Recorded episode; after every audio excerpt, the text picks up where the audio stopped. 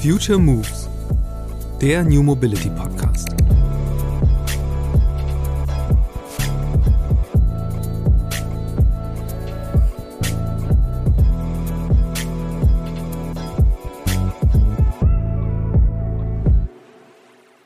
Und was wir auch hören von Beteiligten an verschiedenen Stellen der Wertschöpfungskette, ist, dass man den Druck der Autoindustrie nicht nur in Deutschland, sondern auch andernorts tatsächlich merkt, weil sie eben, was die Mengen angehen, ähm, wirklich eine große Nachfrage verursachen. Und wenn sie sich dann auch noch über Industrieverbände zusammenschließen, die es ja in Deutschland gibt, beispielsweise mit dem Verband der deutschen Automobilindustrie, aber auch so Initiativen wie Drive Sustainability, in denen ja verschiedene Unternehmen sich zusammengeschlossen haben, nicht nur deutsche, dann haben sie wirklich einen relativ großen Einfluss, was die Nachfrage angeht im sogenannten Downstream Downstream-Sektor, also in dem, was nach den Raffinerien passiert mit den weiterverarbeiteten Rohstoffen. Zugleich würde ich trotzdem sagen, in dem ganzen Diskurs, in der Auseinandersetzung um Wirtschaft und Menschenrechte sind sie vielleicht nicht unbedingt die Vorreiter, was daran liegt, dass eben dieses Thema doch relativ neu ist. Ähm, und natürlich es auch manchmal etwas komplexer wirkt, als wenn wir jetzt nur in Anführungszeichen über ein Smartphone reden. Also ich glaube, ähm, viele Firmen, die brand-sensitive sind oder name-sensitive, also wo mit diesem Ansatz von Naming und Shaming, dass man sie in die Zeitung kriegt, dass man sagt, okay, hier ist ein Problem. Ich glaube, da gab es viele Firmen, beispielsweise Apple eben, ähm, die da schon viel negativer im Fokus standen tatsächlich ähm, und entsprechend mhm. sich,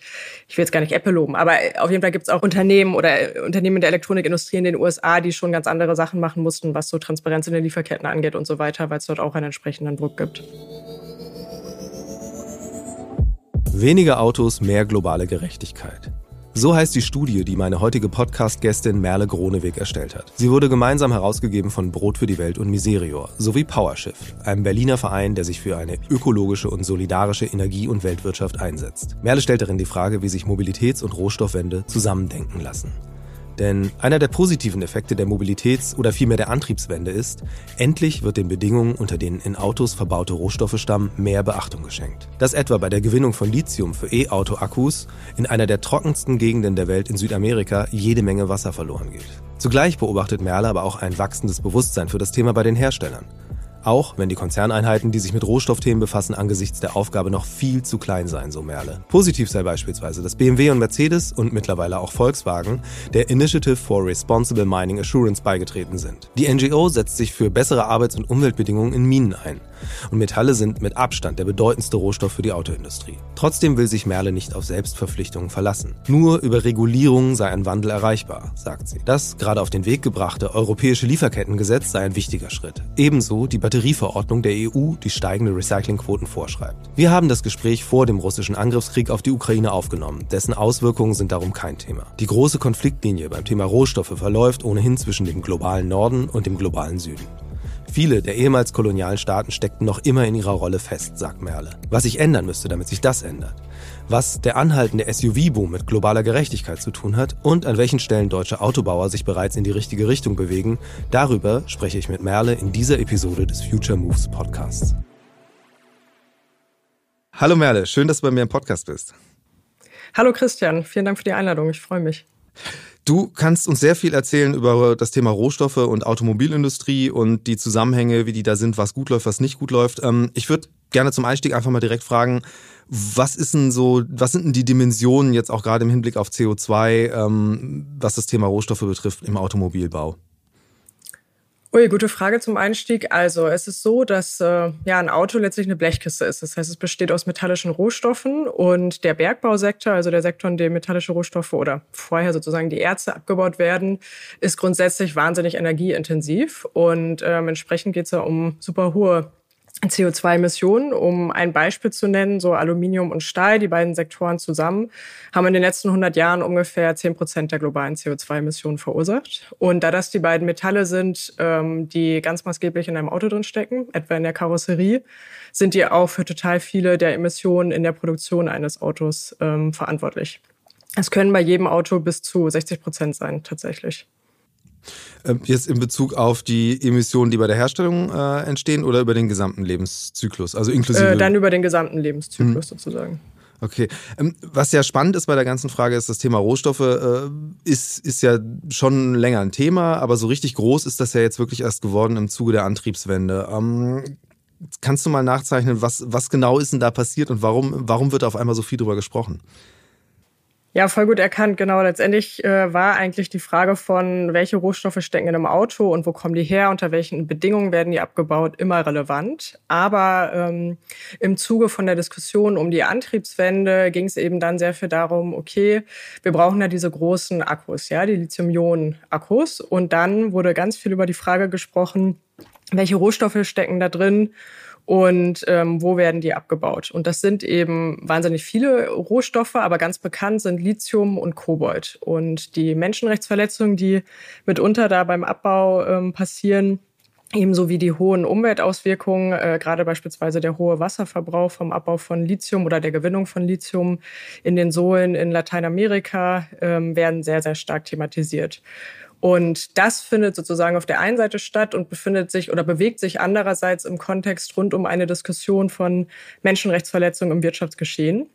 Auch die findet letztendlich seit vielen Jahrzehnten statt, hat sich aber in den letzten Jahren sehr stark intensiviert, so dass beides dazu geführt hat, dass eben breiter diskutiert wird über die Frage von, ja, letztendlich Verantwortung auch von der Autoindustrie ebenso wie anderen Unternehmen, was ihre gesamte Lieferkette angeht. Und äh, ich frage nochmal nach, was genau ist jetzt ausschlaggebend dafür gewesen, dass das, äh, dass das dann wirklich them thematisiert wird äh, und so eine Öffentlichkeit hat, weil eben bislang, also es gab es ja immer schon, dass irgendwo die Sachen jetzt nicht immer unter idealen Bedingungen hergestellt wurden. Keine Ahnung, Diamanten ist ja auch so ein relativ berühmtes Beispiel ähm, wo das Ganze dann irgendwann mal ähm, zu einem großen Thema wurde und sogar Eingang in die, ja, ich sag mal, fast Popkultur gefunden hat, dass es einfach Kinofilme gab äh, darüber und das thematisiert haben. Wie ist das im Fall von Lithium gelaufen? Und vielleicht erklärst du einmal noch ein bisschen äh, detaillierter, was eigentlich genau da äh, die Bedingungen sind und was problematisch ist. Wie genau das abgelaufen ist, lässt sich natürlich rückblickend etwas schwer konstruieren. Ich würde sagen, es ist so ein bisschen so ein Schneeballeffekt. Einige Leute fangen an und dann wird diese Dynamik eben immer größer und immer breiter. Also es gab einfach zunehmend ähm, Berichterstattung darüber. Dann ist es natürlich auch so, dass das, sagen wir mal, klassische mediale Berichterstattung häufig über einen ein Nachrichtenfaktor funktioniert. Ja, es muss etwas Neues kommen. Und diese Frage von Lithium und Kobold war halt eben vergleichsweise ähm, neu und hat dann relativ viel Aufmerksamkeit gefunden. Man sieht das auch im englischsprachigen Raum zum Beispiel 2016 war da ein relevantes Jahr. Ähm, da hat die Washington Post drei wirklich große, intensive Reportagen gemacht über Lithium, über Kobold und über Graphit ähm, in jeweiligen Abbauländern und hat gesagt, okay, das sind hier die Probleme. 2016 hat auch Amnesty International mit AfroWatch eine große Publikation oder Analyse herausgegeben zur Frage von Kobold. Und ähm, ja, weniger bedeutend, aber 2018 haben beispielsweise auch wir, also Brot für die Welt, Miseria und PowerShift gemeinsam unsere Publikation herausgegeben.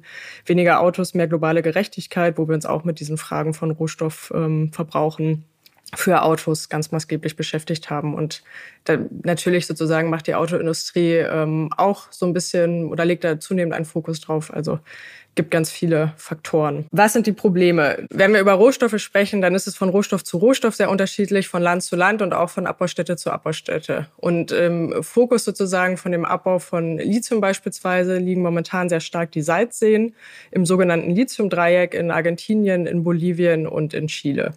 Das ist noch gar nicht so, dass dort ähm, das meiste Lithium, das momentan weiterverarbeitet wird, dort herkommt, aber höchstwahrscheinlich liegen dort wirklich mit Abstand die größten ähm, Ressourcen, die zukünftig abgebaut werden können.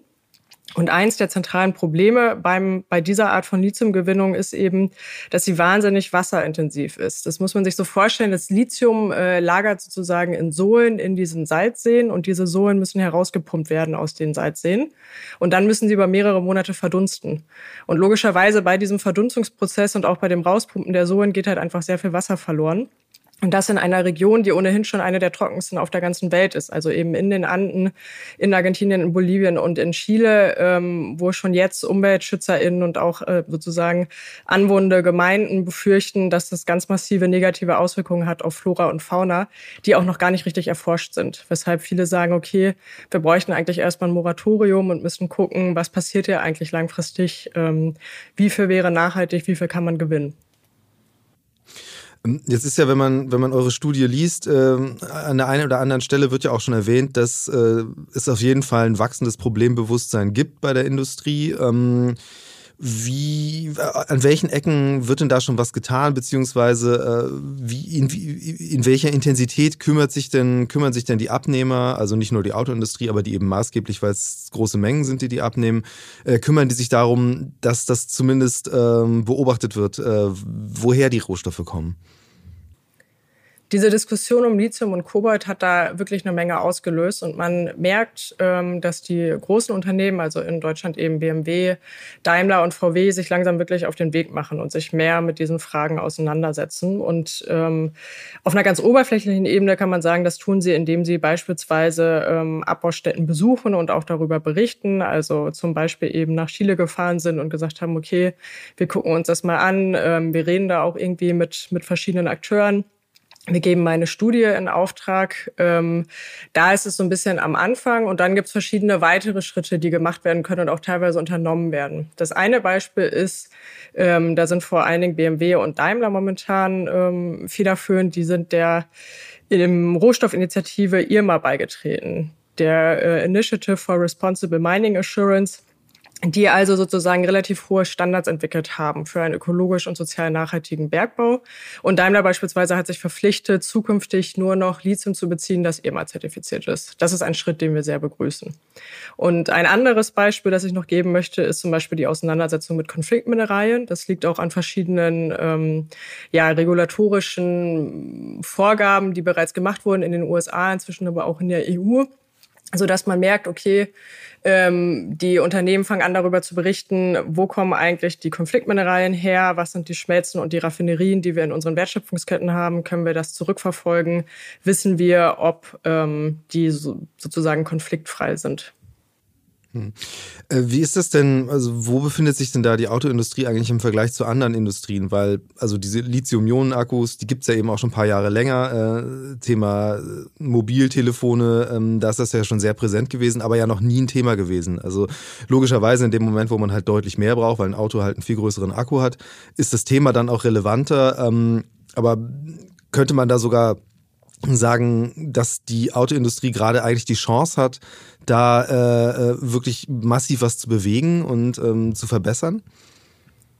Auf jeden Fall haben sie die Chance, massiv was zu bewegen. Und was wir auch hören von Beteiligten an verschiedenen Stellen der Wertschöpfungskette, ist, dass man den Druck der Autoindustrie nicht nur in Deutschland, sondern auch andernorts tatsächlich merkt, weil sie eben, was die Mengen angehen, ähm, wirklich eine große Nachfrage verursachen. Und wenn sie sich dann auch noch über Industrieverbände zusammenschließen, die es ja in Deutschland gibt, beispielsweise mit dem Verband der deutschen Automobilindustrie, aber auch so Initiativen wie Drive Sustainability, in denen ja verschiedene Unternehmen sich zusammengeschlossen haben, nicht nur deutsche, dann haben sie wirklich einen relativ großen Einfluss Einfluss, was die Nachfrage angeht im sogenannten Downstream-Sektor, also in dem, was nach den Raffinerien passiert mit den weiterverarbeiteten Rohstoffen. Zugleich würde ich trotzdem sagen, in dem ganzen Diskurs, in der Auseinandersetzung um Wirtschaft und Menschenrechte sind sie vielleicht nicht unbedingt die Vorreiter, was daran liegt, dass eben dieses Thema doch relativ neu ist. Ähm, und natürlich es auch manchmal etwas komplexer wirkt, als wenn wir jetzt nur in Anführungszeichen über ein Smartphone reden. Also ich glaube, ähm, viele Firmen, die brand-sensitive sind oder name-sensitive, also wo mit diesem Ansatz von Naming und Shaming, dass man sie in die Zeitung kriegt, dass man sagt, okay, hier ist ein Problem. Ich glaube, da gab es viele Firmen, beispielsweise Apple eben, ähm, die da schon viel negativer im Fokus standen tatsächlich ähm, und entsprechend mhm. sich,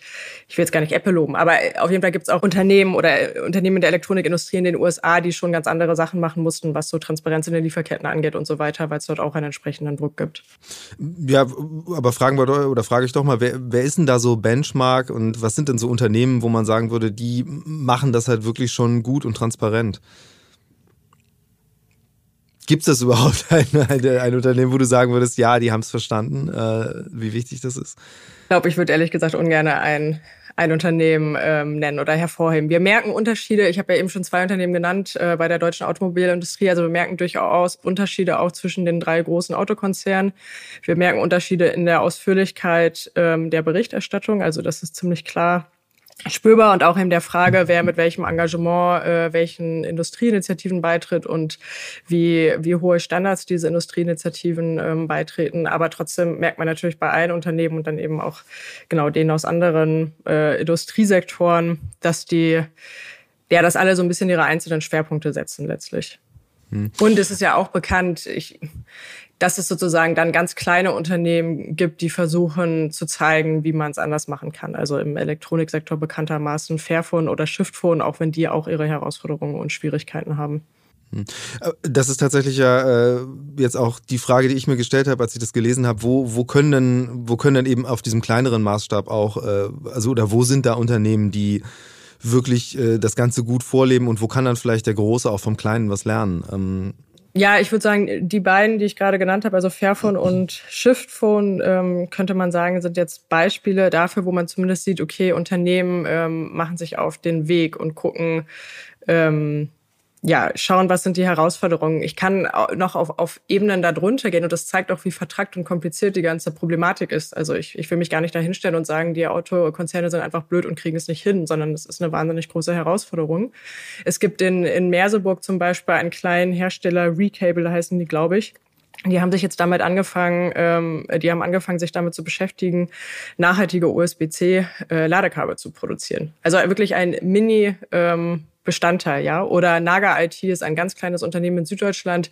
Die legen offen, wo kommen denn eigentlich die Rohstoffe her, die wir in unserer Computermaus haben. Und da sieht man dann auf so einem großen Schaubild ähm, wirklich Dutzende verschiedene Metalle und wo sie dann sehr bemüht schreiben, okay, dieses Zinn ähm, haben wir von dieser ähm, Firma in China und den anderen, das andere Bauteil, das haben wir von anderen Firma und bei anderen können wir schlicht und ergreifend gar nicht selber zurückvollziehen. Und zugleich finde ich, zeigen diese Beispiele auch so ein bisschen, okay, wenn das ganz, ganz kleine Unternehmen schaffen mit fünf oder sechs oder sieben Personen, dann wäre da höchstwahrscheinlich noch ein bisschen mehr Luft nach oben, ähm, was jetzt so die, die kapitalstarken großen Industrien in Deutschland angeht. Ja, ähm, das, du hast eben selbst gesprochen davon, dass es ja auch eine sehr, sehr komplexe oder eine hohe Komplexität hat, was ja auch viel damit zu tun hat, dass es sehr äh, komplexe Produkte sind, so Autos, und die ja dann eben auch äh, nicht von einem Unternehmen vom äh, ersten kleinen Bauteil bis zum letzten konstruiert werden, sondern zusammengesetzt werden.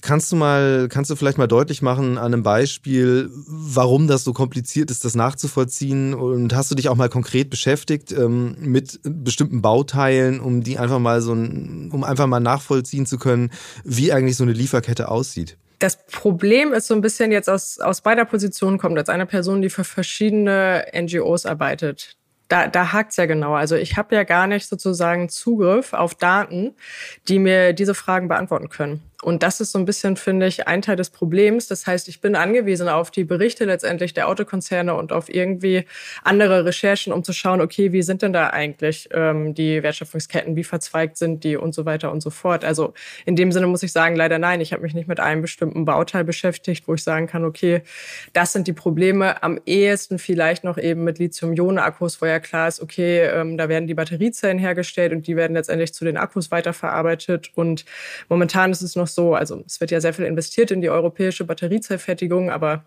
Momentan findet da der überwiegende ähm, Bestandteil der Produktion in Asien statt und äh, dass die deutschen Autokonzerne eben diese Akkus einkaufen. Und da wäre im nächsten Schritt die Frage, okay, das sind relativ direkte, relativ gesprochen ja Lieferverträge so und dann könnten sie bestimmte Standards ja an die Batteriezellfabrikanten beziehungsweise die Akkuhersteller weitergeben und die wiederum könnten diese Anforderungen, die sie haben an ökologische, ähm, soziale und menschenrechtliche Aspekte eben auch an ihre Rohstofflieferanten beispielsweise ähm, weitergeben. Das, bei Akkus ist mein Gefühl, ist das relativ leicht. Und BMW zum Beispiel ist auch diesen sehr ungewöhnlichen Schritt gegangen und hat gesagt, okay, wir wollen gerade versuchen, dass unsere ähm, Akkus möglichst zum Beispiel kinderarbeitfrei äh, sind, was jetzt ähm, Menschenrechtsverletzungen in der Demokratischen Republik Kongo angeht und haben gesagt, naja, wir machen jetzt mal den Schritt und kaufen Kobalt ein ähm, und stellen das unseren Batteriezellherstellern selbst zur Verfügung. Und den gleichen Schritt haben sie mit Lithium gemacht, was wahnsinnig ungewöhnlich ist. Das hat mir mal so ein Mitarbeiter von BMW gesagt, das ist so wie wenn man ins Restaurant geht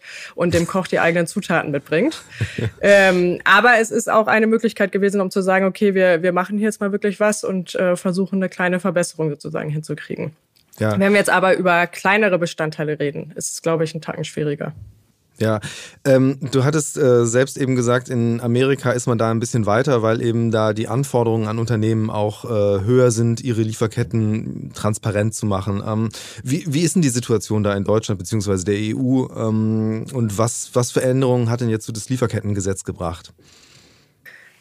Also vielleicht noch mal kurz einen Schritt zurück. Was es in den USA gibt seit einigen Jahren, das wurde unter Barack Obama eingeführt, ist der sogenannte Dodd-Frank Act und der hat vorgesehen, dass Unternehmen, ähm, die dort an den äh, ja an den Börsen sozusagen gelistet sind, dass die offen machen müssen, ob sie Konfliktmineralien in ihren Produkten haben. Also das sind Zinn, Tantal, Wolfram oder Gold, vier Rohstoffe, die eben besonders mit der Finanzierung von bewaffneten Konflikten in Zusammenhang stehen. Kurze Zwischenfrage, das heißt Konfliktmineralien heißt in dem Fall Fall einfach nur, die sind als solche per se definiert, äh, egal wo die jetzt erstmal herkommen, weil einfach da oft Probleme drinstecken. Genau, das ist letztendlich, ich glaube, eine OECD-Definition ursprünglich gewesen, aber wenn man über Konfliktmineralien spricht, dann spricht man momentan, zumindest im US-amerikanischen und europäischen Raum, immer über diese vier Metalle.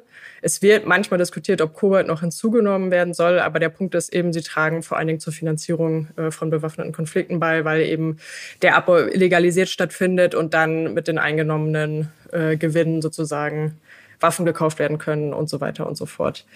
Ähm, und das ist eben neben den von dir schon benannten Diamanten sozusagen ein Fall gewesen, der immer relativ stark problematisiert wurde, auch von NGOs. Dadurch sind diese Kampagnen entstanden mit den Bluthandys, den blutigen Smartphones und so weiter und so mhm. fort, weil diese vier ähm, Metalle auch in kleinen Mengen immer in Elektronikprodukten drin stecken. Und nun gibt es also ähm, diesen Dodd-Frank-Act, der vorsieht in den USA, dass Unternehmen schauen müssen, okay, haben wir das in unseren Lieferketten? Ähm, und wenn ja, wo genau kommt das her? Und können wir sagen, dass die Hersteller, also die Raffinerien, von diesen Metallen konfliktfrei sind? Und das hat dazu geführt, dass man tatsächlich jetzt auf die Website gehen kann von beispielsweise HP oder von Intel und ich da eine Liste sehe mit den Schmelzen mhm. und mit den Raffinerien und weiß, okay, diese Schmelze, diese Raffinerie im Kongo, die steckt letztendlich sozusagen in einem Produkt von HP oder Intel. Und das ist natürlich eine Art von Transparenz, die sehr hilfreich ist, wenn man nachvollziehen möchte, ähm, ja, wie ist das eigentlich ähm, mit den wie ist das sozusagen, wenn wir dort ein Problem haben, ähm, dann können wir sozusagen eine direkte Beziehung herstellen. Mhm. Und genau diesen Schritt, der ist in der EU versäumt worden. Die EU hat auch die Konfliktmineralienverordnung verabschiedet, einige Jahre später. Aber die, in dieser Verordnung sind die sogenannten Downstream-Unternehmen, also eben die Elektronikindustrie oder die Autoindustrie, ausgenommen. Das mhm. heißt, es ist so, dass Schmelzen und Raffinerien in der EU sagen müssten, okay, daher beziehen wir unsere Rohstoffe, aber nicht die Elektronik oder die Autoindustrie. Also es fällt so ein bisschen so ein Schritt dahinter zurück.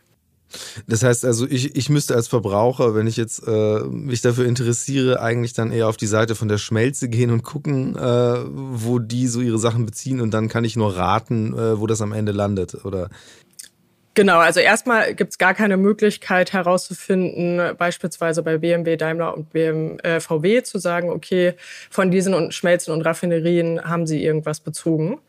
Und das ist ein Unterschied zu eben der US-amerikanischen Elektronikindustrie.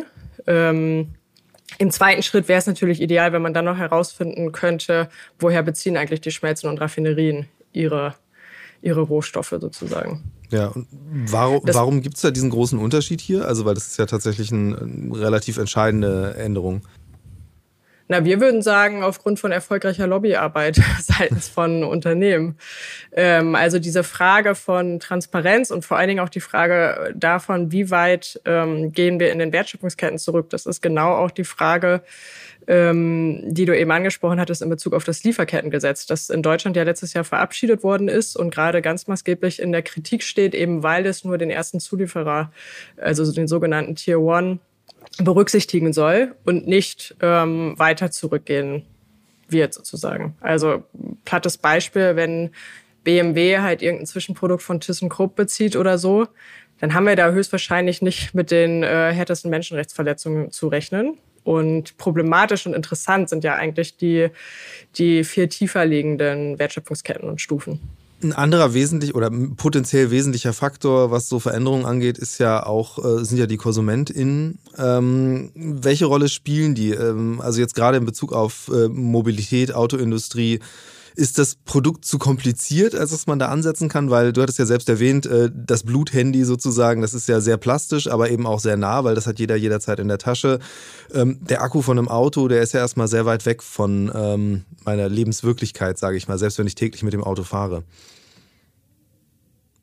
Ja, gute Frage und schwierige Frage. Also ich persönlich halte nicht ganz so viel von diesem Diskurs rund um die Verantwortung der Konsumentin, weil ich einfach glaube, ähm, ja, wir müssen alle zu viele Entscheidungen täglich treffen, sind zu beschäftigt mit eben der Arbeit, mit der wir den Unterhalt verdienen und mit Sorge um Familie und so weiter und so fort, als dass man sich bei jedem Produkt informieren kann und überlegen, okay, was ist jetzt die beste und ökologisch äh, nachhaltigste Alternative, zumal man sich dann auch noch leisten können muss und will.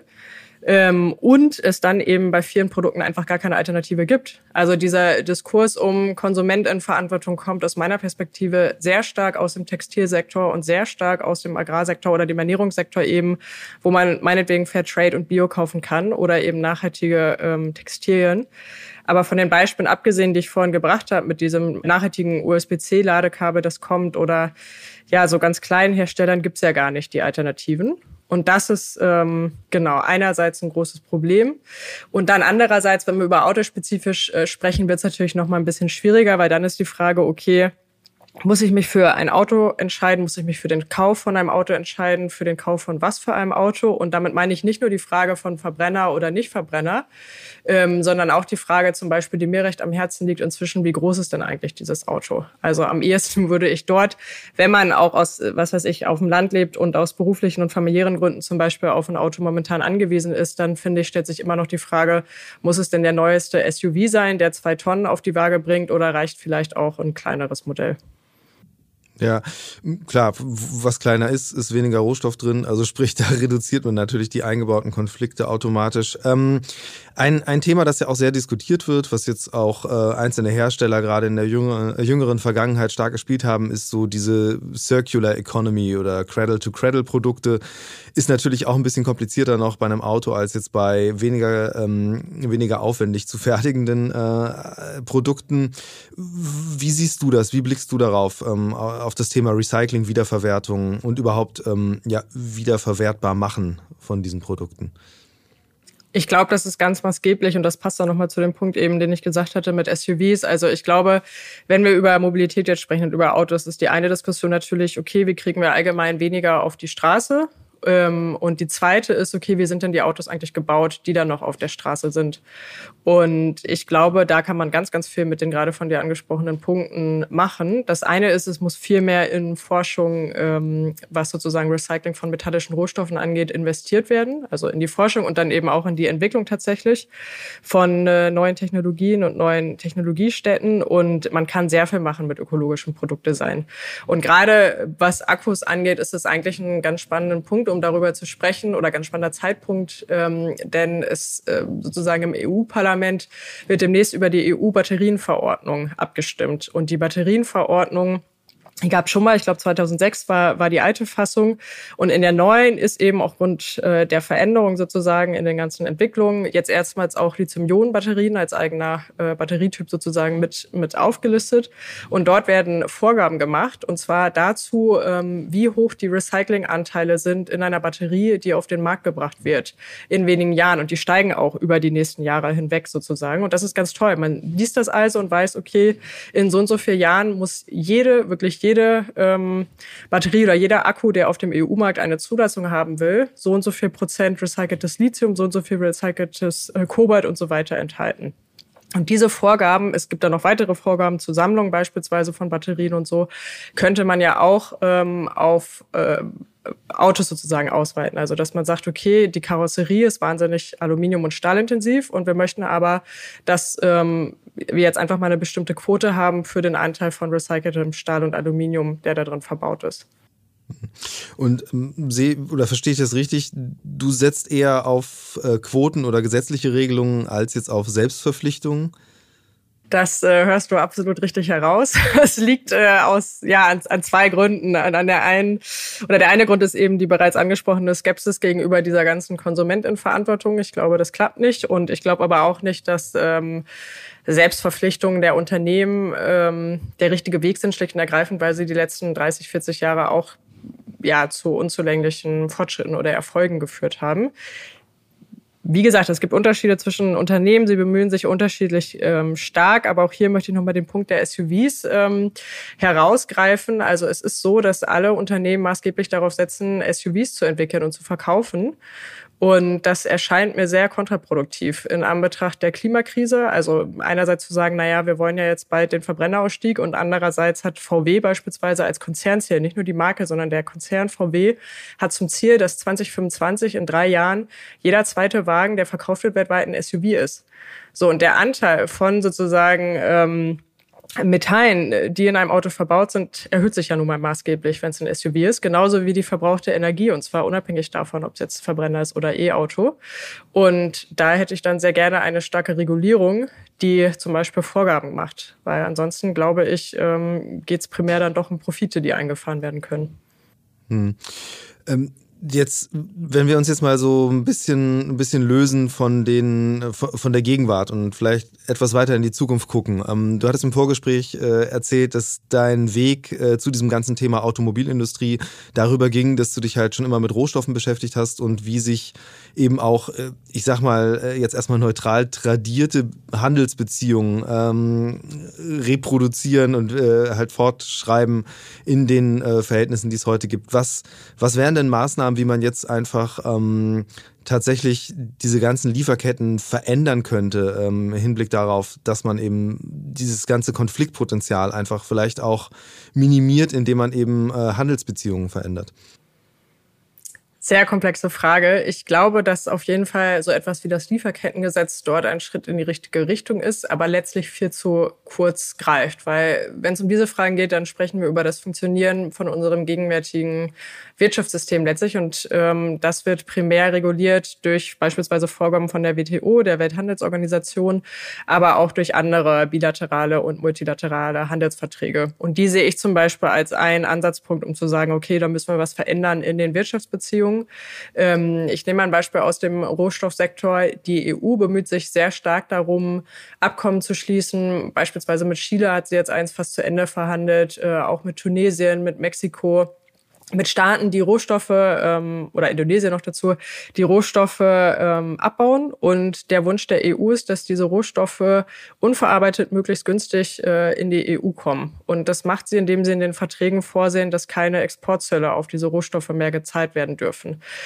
Es ist aber so, wenn wir jetzt einen unverarbeiteten Rohstoff haben, beispielsweise aus Indonesien oder auch aus Vietnam, und die sagen können, na ja, für jede unverarbeitete Tonne weiß ich nicht, äh, Zinnerz oder ähm, Eisenerz oder so, ja, schlagen wir nochmal zehn Prozent drauf, dann wäre das ein Anreiz, einfach ein ökonomischer Anreiz zu sagen, okay, wir machen jetzt die Weiterverarbeitung vor Ort in dem Land, Industrien siedeln sich dort an ähm, und das weiterverarbeitete Produkt, weiß was ich, ähm, Kupferplatten oder so, das besteuern wir nur noch mit zwei Prozent. Und das wissen auch viele Staaten. Vietnam hatte solche Steuern, Indonesien hatte solche Steuern. Und das sind dann die großen Staaten im Norden, die sagen, na ja, ihr verliert den Zugang zu unserem tollen, sehr nachfragestarken Binnenmarkt mit anderen Exportprodukten. Und wir möchten eben diese Zölle nicht. Es ist jetzt nur ein, ein kleines Beispiel, ja, aber ich glaube, da sind so, so viele Sachen, die im Argen liegen und die man verändern müsste, damit diese Wirtschaftsbeziehungen etwas gerechter gestaltet werden würden. Und damit gerade auch im Rohstoffsektor einerseits weniger abgebaut wird, der Abbau, wenn er stattfindet, aber mehr den Menschen vor Ort sozusagen zugutekommt und auch zu höheren äh, staatlichen Einnahmen sozusagen führt von den oder in den Ländern, wo diese Rohstoffe abgebaut werden. Mhm. Ähm, jetzt, äh, du hattest äh, Vietnam äh, eben erwähnt. Äh, tatsächlich gibt es ja inzwischen auch Autohersteller in, in diesen Ländern. Also und gerade die E-Mobilität verändert ja das Spiel so ein bisschen, weil Autos sind halt einfacher zu bauen, als sie früher zu bauen waren. Ähm, und es gibt eben die Hersteller in den Staaten, die bislang nicht so bekannt waren. Und es gibt ja allein in Deutschland kommen äh, jetzt im, in diesem Jahr fünf, sechs große Marken äh, auf den Markt, die halt bislang noch gar nicht präsent waren. Ist das auch eine Chance, dass sich diese ganzen Kräfteverhältnisse da ein bisschen ändern und ähm, sich vielleicht auch das Thema, äh, wo kommen Rohstoffe her, äh, insofern eine größere Rolle spielen, als man dann ähm, die Chance hat, sich zu differenzieren zu diesen neuen Wettbewerbern, indem man sagt, ja, aber wir stellen sicher, dass wir zumindest äh, unsere Produkte, ich sag mal ja, ja, nicht Fair Trade, äh, das passt jetzt nicht so richtig, aber zumindest ähm, mit Siegeln versehen sind, äh, dass du als Kunde weißt, okay, das ist zumindest ein Premium-Produkt jetzt nicht nur irgendwie, was das Technische angeht, sondern auch tatsächlich, ähm, was jetzt so eine Bilanz äh, bei den Rohstoffen betrifft. Gute Frage. Also wenn ich mich nicht täusche, dann sind doch sozusagen die meisten neuen Hersteller im E-Sektorbereich eher in China angesiedelt, oder? Also vor allen Dingen dort, aber es gibt eben auch inzwischen erste, also eben Vietnam ist ein Beispiel. Ähm, Und ich glaube, da gibt es noch ein paar Sachen, die eben so im asiatischen Raum ähm, ja, interessant. Also grundsätzlich befürworte ich natürlich jegliche Art von wirtschaftlicher Diversifizierung. Also wenn sozusagen mehr Wertschöpfung, unterschiedliche Wertschöpfung an möglichst vielen Städten weltweit stattfindet. Ich weiß noch nicht, ob das direkt ähm, dann Auswirkungen auf den Rohstoffsektor hat, ehrlich gesagt. Also ich glaube, für den Wettbewerb sozusagen und auch ein bisschen, dass die deutsche Industrie da ja, so leid mir das tut, aber da an einigen Punkten sozusagen ihre Hoheit verliert, das ist vielleicht gar nicht das Schlechteste. Und es ist auch gut, wenn, wenn mehr Wertschöpfung an, ja, wie schon gesagt, an vielen Städten weltweit ähm, stattfindet. Ich glaube aber für die Frage von Rohstoffen, die ist ja noch fünf Stufen davor sozusagen, da weiß ich nicht, ob jetzt die Tatsache, dass mehr E-Autos in China gefertigt werden oder dann eben auch in Vietnam zum Beispiel wirklich dazu führen würde, dass jetzt die Weiterverarbeitung von äh, Kobalt beispielsweise oder von Kupfer oder von anderen Rohstoffen in Ländern auf dem afrikanischen Kontinent oder auch in lateinamerikanischen Staaten ähm, zudimmt. Und das ist ganz ganz wichtig, dass das passieren würde, weil momentan ist es so, wenn man sich die Wertschöpfungskette anguckt von einem Auto, ähm, dann gehen eben nur drei bis vier Prozent der Gewinne in die Länder, wo die Rohstoffe ursprünglich abgebaut werden. Also der überwiegende Anteil an der Wertschöpfung und an den Gewinnen letztlich entsteht dann bei der ähm, Herstellung und dann beim Verkauf. Ja, wir hatten vorhin schon darüber gesprochen, die Alternative zu, zur Verarbeitung von neuen Rohstoffen ist ja die Wiederverwertung ähm, oder ähm, das Recycling.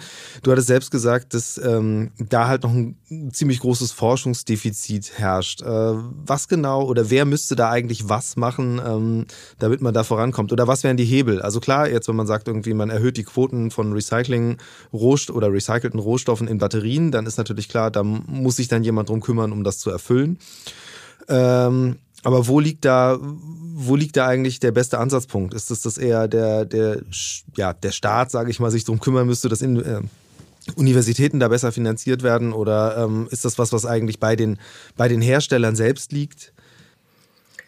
Eine Mischung aus beiden, würde ich sagen. Also ich bin keine Recycling-Expertin und vorweggeschoben, da sind natürlich auch Unterschiede zu bemerken. Also Aluminium zum Beispiel ist ja bekannt dafür, dass es sich wahnsinnig gut recyceln lässt und dann auch quasi fast unendlich wieder einsetzbar ist. Also nicht umsonst gibt es ja in Deutschland das, das ähm, Pfandsystem, das entwickelt wurde für Aluminiumdosen. Und bei anderen Rohstoffen sieht es eben deutlich schlechter aus. Also beispielsweise Lithium hat noch relativ geringe äh, Recyclingraten. Und da würde ich sagen, wäre es super, wenn es äh, viel staatlicher, aber sicherlich auch ähm, unternehmerische Investitionen gibt, erstmal in die Forschung und in die Entwicklung von Recyclingtechnologien, die halt einfach möglichst viele der Rohstoffe wieder zurückgewinnen. Genauso für andere Rohstoffe auch. Ich glaube, der andere Punkt, wo staatliche Regulierung ebenso wie ein Eigeninteresse von, von Industrien ansetzen müsste, wäre die Frage des Produktdesigns. Also man müsste Produkte von vornherein so konzipieren, dass sie einerseits auf Langlebigkeit ausgesetzt sind. Dafür ist ja gerade die Elektronikindustrie nicht so ganz bekannt. Das ist beim Auto sicherlich noch mal etwas anders. Das ist einfach zu teuer, als dass man sich alle zwei Jahre Neues kauft. Ähm, aber vor allen Dingen auch so eben gebaut, dass man an die Rohstoffe danach wieder gut rankommt. Also dass sie eben so konzipiert werden, dass man weiß, okay, so kriegen wir das Kupfer und das Gold und das Wolfram und weiß nicht, was da alles noch drinsteckt, am Ende auch gut wieder raus und darauf einen Fokus setzen eben.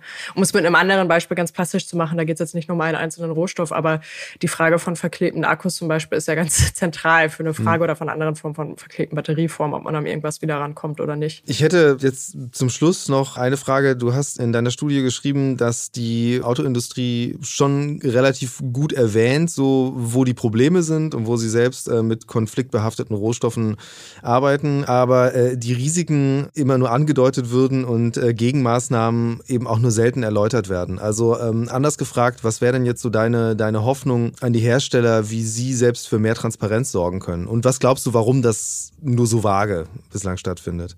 Also warum das nur so vage stattfindet, gute Frage. Da wird es verschiedene Antworten drauf geben oder die werden zumindest unterschiedlich ähm, formuliert. Die einen sagen, es ist ein Kapazitätenproblem und mein Eindruck ist tatsächlich natürlich auch, also wenn wir auf Kongressen sind oder auch in privaten Gesprächen mit UnternehmensvertreterInnen, das sind ja immer dieselben, also eine Handvoll geführt.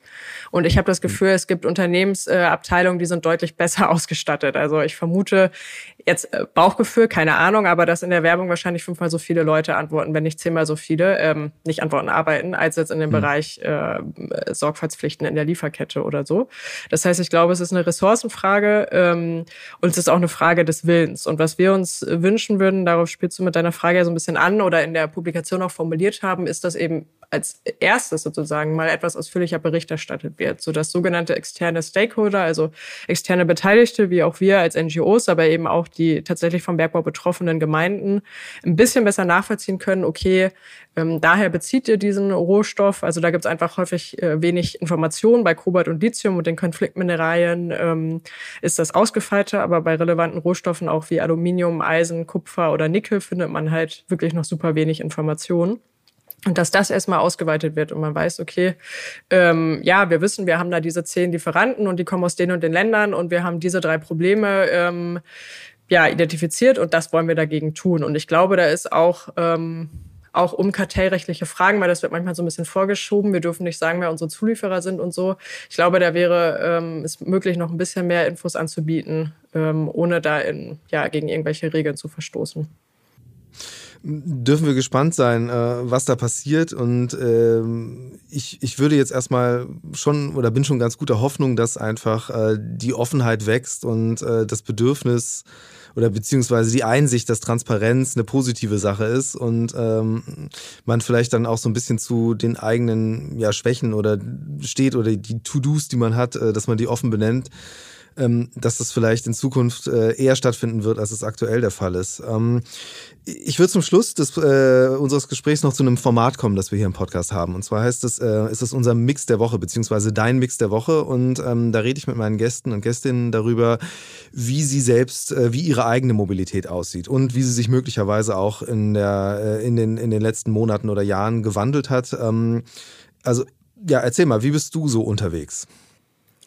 Also ich würde sagen, ich lege 98 Prozent der Strecken mit dem Fahrrad zurück. Ähm, gar nicht jetzt aus, aus beinharter Antifossiler oder sonst wie überzeugt hat, sondern weil es mir meistens Spaß macht und dann meistens auch ähm, am schnellsten ist. Und diese Woche war es tatsächlich so, dass mein Fahrrad kaputt war und mein zweites Fahrrad platt, sodass ich äh, einen Teil der Strecken mit der S-Bahn zurückgelegt habe. Und dann, da bin ich so ein bisschen Fan von, Stichwort neue vernetzte Möglichkeiten, ähm, ich mir häufig so ein Fahrrad in der Stadt noch ausleihe mit einem dieser, dieser Unternehmen sozusagen, wo man mit der App sich einfach eins öffnen kann. Das mache ich sehr gerne. Und das ist eigentlich das, womit ich mich ähm, im Regelfall in Städten äh, bewege. Und zwischen Städten bin ich Besitzerin von einer Bahncard 50 und buche dann entsprechend noch bezahlbare äh, Zugfahrten irgendwo hin. Äh, was mir, was mir gerade einfällt, weil du jetzt das Fahrrad auch erwähnt hast ähm, und da ja auch nochmal vielleicht äh, das Produkt weniger komplex ist. Wie sieht es eigentlich das Thema Rohstoffe in der Fahrradbranche aus? Hast du dich damit mal befasst? Überhaupt nicht, ehrlich gesagt. Ich weiß, dass es ähm, das WEED, eine befreundete Organisation von uns, sich mal beschäftigt haben mit der Frage von Rohstoffen für E-Bikes, soweit ich weiß. Und da sind die Probleme letztlich ähnlich wie bei, bei ähm, E-Autos natürlich, wegen der Batterien und der Rohstoffe, aber letztendlich in einem viel geringeren Ausmaß. Deswegen haben wir da kein Augenmerk drauf gelegt. Also ja, nochmal jetzt vielleicht nur ein kurzer Ausblick. Äh, an welchen Themen arbeitest du jetzt und wie, wie, wie verfolgst du das Thema weiter? Und was ist jetzt so ein bisschen, was ist vielleicht auch die Konsequenz aus der Veröffentlichung, die ihr jetzt hattet? Also einerseits ähm, haben wir eben die letzten Jahre uns recht regelmäßig angeschaut, okay, was berichten die Hersteller eben ähm, in den Nachhaltigkeitsberichten, aber auch darüber hinaus auf ihren Websites. Und ich denke, das ist eine kontinuierliche Arbeit, die wir sicherlich fortsetzen. Also, dass wir eben schauen und sagen, okay, ähm, letztes Jahr habt ihr geschrieben, ihr wollt dies und das machen. Wie sieht's denn jetzt aus? Ähm, steht ihr zu eurem Versprechen, dass ihr nur eben dieses EMA zertifizierte Lithium oder auch Kobalt bezieht? Wann gibt's denn endlich mal mehr ähm, Informationen zu Bauxit, also dem Erz, aus dem letztendlich Aluminium dann entsteht? Ähm, wir werden das weiter verfolgen und weiter gucken, okay, was passiert da und auch immer wieder in Gesprächen sein mit den Herstellern beziehungsweise den dort zuständigen äh, MitarbeiterInnen.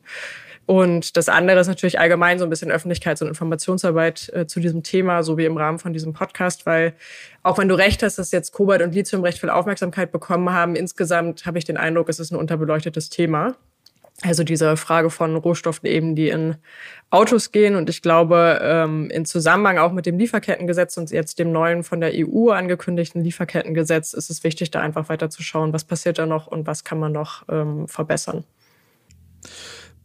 bin gespannt. Ich werde es auf jeden Fall beobachten, weil ich sehe das auch so, dass äh, Transparenz gerade bei dem Thema äh, total wichtig ist und eben auch äh, gerade die Autoindustrie als so ein, so ein wesentlicher Wirtschaftsfaktor und äh, eine Branche, die ja eine ziemlich große Einkaufsmacht hat, äh, signifikant was verändern kann. Ja, ich danke dir ganz herzlich für das Gespräch und für die Einblicke in deine Arbeit. Ja, vielen Dank für die tollen Fragen. Future Moves, ein Podcast von OMR und Hamburg Messe und Kongress.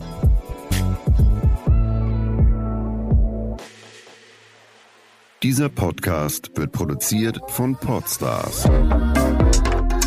bei OMR.